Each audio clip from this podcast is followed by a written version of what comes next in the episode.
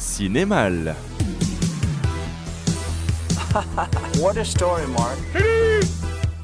Je ne me laisserai jamais manipuler. Si vous voulez vous adresser à moi, essayez plutôt de causer à mes burnes. Bien. Alors on a fait les films de l'extrême droite. Il serait peut-être temps d'aller voir de l'autre côté de la sphère politique. Enfin, autre côté. Je faut le dire vite, hein, mais ça je vais y revenir. Alors je vais parler d'un film qui a l'air d'avoir fait bonne impression à sa sortie sur Netflix. C'est un film de Romain Gravras, fils de Costa Gravas, qui nous a donné de grands films bien marqués à gauche politiquement et surtout très critiques. Je parle donc bah, du film euh, Athéna.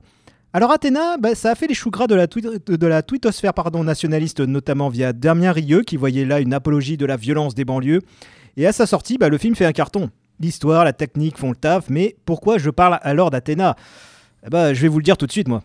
Comme la haine et ma cité, euh, ma, ma cité va craquer, bah, Athéna commence par un jeune qui s'est fait tuer par les flics et se place donc dans un contexte explosif où l'on va suivre euh, trois personnages. Abdel, militaire revenu du front pour enterrer son jeune frère donc tué par les policiers. On a un autre frère, d'Abdel, Karim, qui organise des émeutes pour obtenir le nom et le jugement des policiers responsables de la mort de son frère. Et on a aussi euh, Jérôme, bleusaille des CRS, dont c'est la première intervention. Et il aurait sûrement été plus à l'aise à balancer des grenades et des coups de matraque sur des gilets jaunes au lieu de se retrouver dans une cité en pleine révolte. Alors ainsi, Karim euh, commence son opération par le braquage d'un commissariat où il récupère des armes, des armures et un fourgon. Puis retour à la cité Athéna, que tous les jeunes commencent à barricader, tout ça donc pour faire venir les CRS et espérer choper un flic lors d'une intervention qui servira de monnaie d'échange. Donc flic, qui sera bien évidemment Jérôme. Pendant ce temps, bah, Abdel, lui, va gérer l'évacuation des anciens, calmer les grands frères et surtout va planquer Sébastien, tout juste rentré d'un camp en Syrie. Est-ce que j'ai besoin de préciser que ce n'est pas un club med dont il revient? Mais il y a aussi un frère aîné dans la cité, Mokhtar. Et Mokhtar, bah, lui, c'est le trafiquant d'armes, le dealer aussi, qui se retrouve bien emmerdé avec cette émeute, puisqu'il ne peut pas se débarrasser de choses gênantes, et, et ce, malgré euh, qu'il soit en lien avec des agents de la BAC. Donc avec tout ça, il y a surtout le potentiel que tout finisse mal avec des morts, et surtout euh, bah, une grosse explosion d'un immeuble, puisque Abdel se demande ce qui se passerait s'il filait des responsabilités à un radicalisé qui vient de tomber sur des bonbonnes de gaz, des jerrycans d'essence et des jeunes influençables et un peu cons. Alors oui, le film est impressionnant techniquement, de par l'utilisation de plans séquences qui commencent par un mouvement de grue, ça poursuit par de la caméra à l'épaule ou au renin avant de repartir sur une grue, surtout que euh, au vu des décors, du nombre de gens à l'écran, il a fallu pas mal de logistique et de préparation. Mais c'est là que le bas blesse. C'est répétitif, hein. chaque séquence commence et finit par la grue, on suit un personnage et la caméra exercera toujours les mêmes mouvements quand le personnage suit, suivi par là quelqu'un ou quand il va observer quelque chose. Et surtout, bah, ça fait trop propre, trop léché pour un film se passant dans un contexte chaotique et urgent.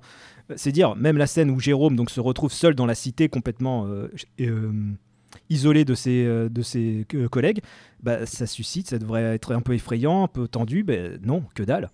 Franchement, j'ai préféré la séquence dans l'immeuble de Bac Nord. Et autre chose, bah, le jeu d'acteur de Mokhtar. Bon Dieu, je pensais pas qu'il était po- possible d'autant surjouer. Si Karim et Abdel sont parfaits, donc euh, bah, parce qu'effectivement ils sont dans une tragédie où tout était décidé d'avance, le destin, tout ça, Mokhtar, lui, il est dans un autre film, genre cinéma d'exploitation barré ou un Tex Avery, vu comment il cabotine et sort des expressions que je ne pensais pas possibles humainement.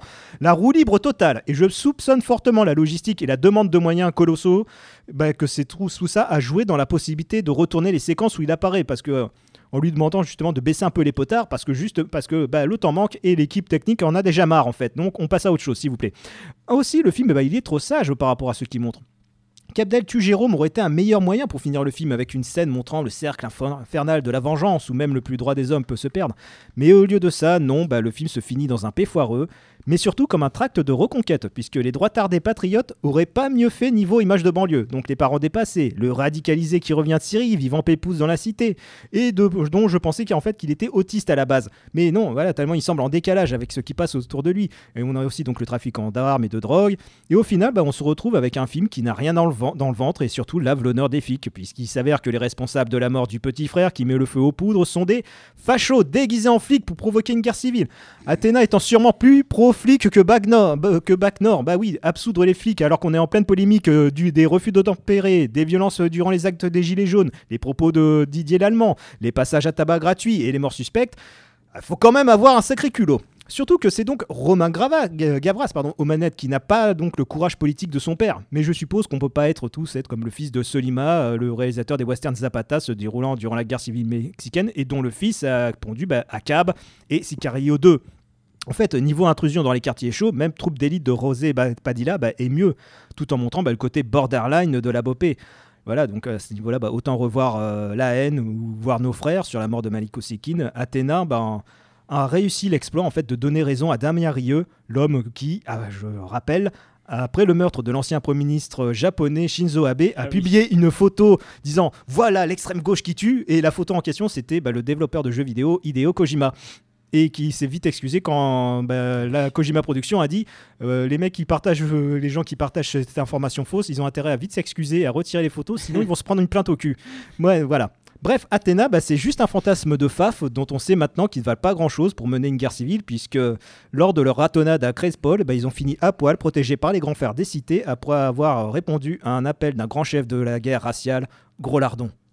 Ouais, les nations français, à part le pinard et le cochon, bah, ça vole pas haut. hein. Non, mais ouais, l'extrême droite, euh, c'était mieux avant.